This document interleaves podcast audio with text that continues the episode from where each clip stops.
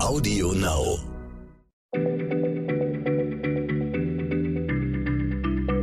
Schneller Schlau, der kurze Wissenspodcast von PM.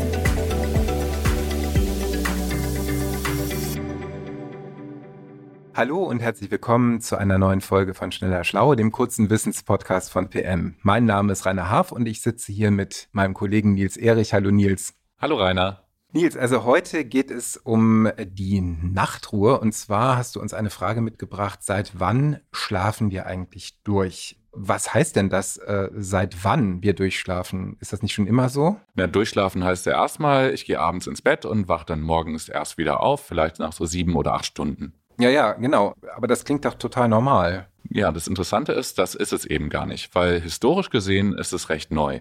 Dieses Ideal, dass wir durchschlafen müssen oder sollten, das ist erst gute 200 Jahre alt. Okay, 200 Jahre erst. Also, ähm, wow, da hätte ich jetzt gedacht, das ist doch irgendwie Biorhythmus, das ist schon immer so gewesen.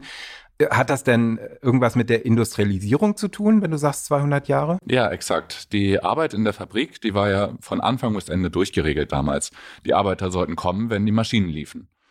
Und das war eigentlich schlimmer als so 9 to 5 wie heute, weil die Menschen in der Frühphase der Industrialisierung sogar viel länger arbeiten mussten. 12 bis 16 Stunden pro Tag waren nicht unnormal. Maloche ohne Ende, äh, das ist echt absoluter Wahnsinn. Aber ähm, was hat das jetzt mit Schlaf oder Durchschlafen zu tun? Naja, wenn du weißt, dass du am nächsten Tag 14 Stunden durcharbeiten musst, Rainer, was, was machst du denn in der Nacht davor? Ja gut, ähm, früh ins Bett gehen, mich ausruhen, äh, um am nächsten Tag genug Kraft zu haben. Also ja. durchschlafen, ja. Genau so ist es passiert. Den Menschen blieb ja gar nichts anderes übrig, als dann zu schlafen, wenn sie nicht arbeiten mussten. Und dafür dann möglichst effizient und eben am Stück. Die meisten von uns versuchen das eben heute auch immer noch so, obwohl wir in unseren 9-to-5-Jobs eigentlich viel kürzer arbeiten als damals und viel mehr Zeit hätten. Es ist ja echt erstaunlich, also dass man dann eben sozusagen diese, diesen Zwang, den es damals gab, irgendwie bis in die heutige Zeit beibehalten hat. Aber wie ist denn das in der Zeit vor der Industrialisierung gewesen? Wie anders haben da Menschen geschlafen? Nimm mal so eine typische Bauernfamilie im Mittelalter. Die hatten wirklich ganz andere Schlafgewohnheiten als wir heute. Oder ein bisschen zumindest. Da stand in der Stube dann so ein Alkoven. Das ist dieses Bett mit Seitenwänden, kennt man vielleicht mhm. aus einem Freilichtmuseum oder so. Und da haben dann alle zusammen, die ganze Familie hat da zusammen drin geschlafen und zwar sitzend, so mhm, aufrecht okay. sitzend. Und ähm, es heißt sogar, dass dabei alle nackt waren. Und durchgeschlafen haben die jedenfalls nicht. Es war ganz normal, nachts aufzuwachen und vielleicht noch ein bisschen Holz ins Feuer legen bisschen zu beten, was man halt so gemacht hat, mhm. vielleicht eine Stunde wach zu bleiben und dann wieder ins Bett zu gehen. Und heute würde man sowas eben biphasischen Schlaf nennen, zweiphasig. Wenn ich jetzt nachts aufwache, was manchmal vorkommt, ich nicht wieder einschlafen kann, dann muss ich sagen, habe ich eigentlich schon irgendwie gefühlt ein, ein Problem, weil ich ja im Prinzip am nächsten Tag ausgeruht sein möchte könnte das auch letztendlich nichts anderes sein als ein Anflug biphasischen Schlafs? ja, das kann es sein. Und äh, damit bist du überhaupt nicht allein, weil gut 80 Prozent der ArbeitnehmerInnen laut Studien davon berichten, dass sie Probleme entweder mit dem Einschlafen oder mit dem Durchschlafen haben. Wir wachen übrigens alle sehr häufig in der Nacht auf oder meistens schlafen wir halt auch wieder ein. Nur manche halt nicht oder auch viele schlafen auch nicht so gut wieder ein und das ist eben ein Teufelskreis weil schlechter Schlaf begünstigt Stress und Stress wiederum führt zu schlechterem Schlaf. Das kennt, denke ich mal, jeder, jede von uns. Ähm, also wenn ich, keine Ahnung, am nächsten Tag wirklich was vorhabe und dann äh, nicht einschlafen kann, dann rechne ich mir auch aus, also wie viele Stunden ich noch bekomme. Und ja, das führt dann in diese Spirale, man kann immer schlechter einschlafen. Ja, das ist ganz schön schade, weil eigentlich tun wir damit auch unserer inneren Uhr eben Unrecht. Weil in der Nacht ist unsere Gehirnchemie eine ganz andere als tagsüber. Wenn wir nachts aufwachen, dann haben wir einen viel, viel höheren Anteil des Proteins Prolaktin in den Köpfen als sonst. Und Fachleute vermuten, dass dieses Prolaktin uns in so einen viel entspannteren Zustand versetzt. Es wirkt wie so ein natürliches Beruhigungsmittel. Und das könnten wir eigentlich ja auch ausnutzen.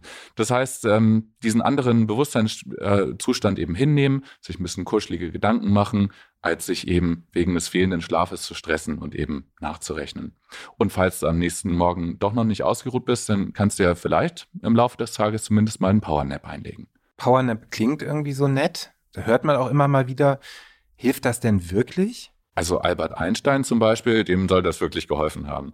Also der hat dann vor dem, vor dem Nickerchen so einen Schlüsselbund in die Hand genommen und wenn nach dem Einschlafen seine Hand sich entspannt hat, dann ist dieser Schlüsselbund auf den Boden gefallen und der Knall hat den Albert dann eben angeblich wieder aufgeweckt. Aber um das mal wissenschaftlicher einzuordnen, es funktioniert tatsächlich und äh, so ein kurzes Nickerchen soll wirklich sehr erholsam sein, gerade wenn das Problem eben wirklich ist, dass man schlicht müde auf der Arbeit ist. Ja gut, manche können ja auch ähm, auf der Arbeit ungesehen oder sogar erlaubt äh, mal kurz wegnicken, aber für ganz viele ist das doch schlichtweg auf der Arbeit nicht möglich. Ja, und dazu kommt, auf Arbeit dürfen viele das gar nicht. Denn wer auf Arbeit einschläft, der arbeitet ja nicht und dem kann deswegen sogar gesetzlich gekündigt werden. Und das ist eigentlich wieder, denke ich, ein gutes Beispiel dafür, wie eng Schlafkultur und Arbeitskultur zusammenhängen, obwohl uns das nicht so bewusst ist. Wir passen unseren Schlaf darauf an, was die Arbeit von uns erfordert. Und das findet sich auch in so ein bisschen absurderen Details wieder. Okay, jetzt wird spannend. Erzähl. Naja, rate mal, wie lang, wie lang Mariah Carey schläft. Okay, also wenn es absurd ist, dann äh, schätze ich jetzt mal drei Stunden. ja, leider äh, falsche Richtung geschätzt. Okay. 15 Stunden am Tag soll sie schlafen. Das hat sie zumindest mal in Interviews gesagt. Denn nur durch diese viele Entspannung, meint sie, funktioniert, funktionieren ihre Stimmbänder denn so gut. Außerdem schläft sie deswegen mit 20 Raumbefeuchtern im Zimmer. Und das macht sie aber, weil ihre Stimme eben ihr Markenzeichen ist. Ihre Stimme ist ihre Arbeit. Und auch sie braucht den Schlaf dafür. Auch wenn 15 Stunden natürlich fast schon ein bisschen pathologisch klingt. Äh, ja, das wollte ich auch sagen. Äh, oder möglicherweise auch PR. Wer weiß. Also, ähm, aber äh, gut, ich hatte ja in die andere Richtung geschätzt und es gibt, also mit drei Stunden, es gibt ja ähm, etliche Jobs, die ähm, im Prinzip äh, Menschen dazu drängen, möglichst wenig zu schlafen. Wenn ich zum Beispiel mal an so Spitzenpolitik oder so denke, das ist ja eigentlich fast eine Art Selektion in Richtung, wer wer weniger schläft, kann mehr arbeiten. Ja, solche Geschichten gibt es häufiger von Narendra Modi zum Beispiel und auch in der Wirtschaft viel. Aber äh, sehr bekannt zum Beispiel auch die äh, ehemalige britische Premierministerin Margaret Thatcher. Die hat angeblich nur vier Stunden geschlafen pro Tag. Und ich denke, was man daraus lesen kann, ist, dass äh, Menschen ein extrem, also sehr extrem unterschiedliche Anforderungen an ihren Schlaf haben. Eben weil unsere inneren Uhren auch sehr unterschiedlich ticken. Und Experten äh, plädieren deswegen eben schon seit Jahren dafür, dass unsere Arbeitszeiten viel flexibler gestaltet werden können, damit wir eben dann schlafen können, wann es für uns am besten ist und dann arbeiten wir eben auch effizienter und besser. Finde ich, klingt total plausibel, sozusagen äh, individualisiertere Arbeitszeiten möglich zu machen. Ähm, meine innere Uhr lieber Nils sagt, aber dass jetzt auch bald Feierabend ist. Ja, meine auch. Ähm, und äh, ja, gleich dann die nächste Folge von Schneller Schlau zum Thema, was sind die besten Einschlaftipps? Nein, äh, ich mache natürlich Spaß. Auf jeden Fall hoffen wir, liebe HörerInnen, dass wir euch nicht müde gequatscht haben. Und ich sag mal, wenn ihr wirklich mal historische Einschlaftipps haben wollt oder etwas ganz anderes wissen wollt, dann schreibt uns doch einfach an schlau.pm-magazin.de. Vielen Dank fürs Zuhören. Gute Nacht.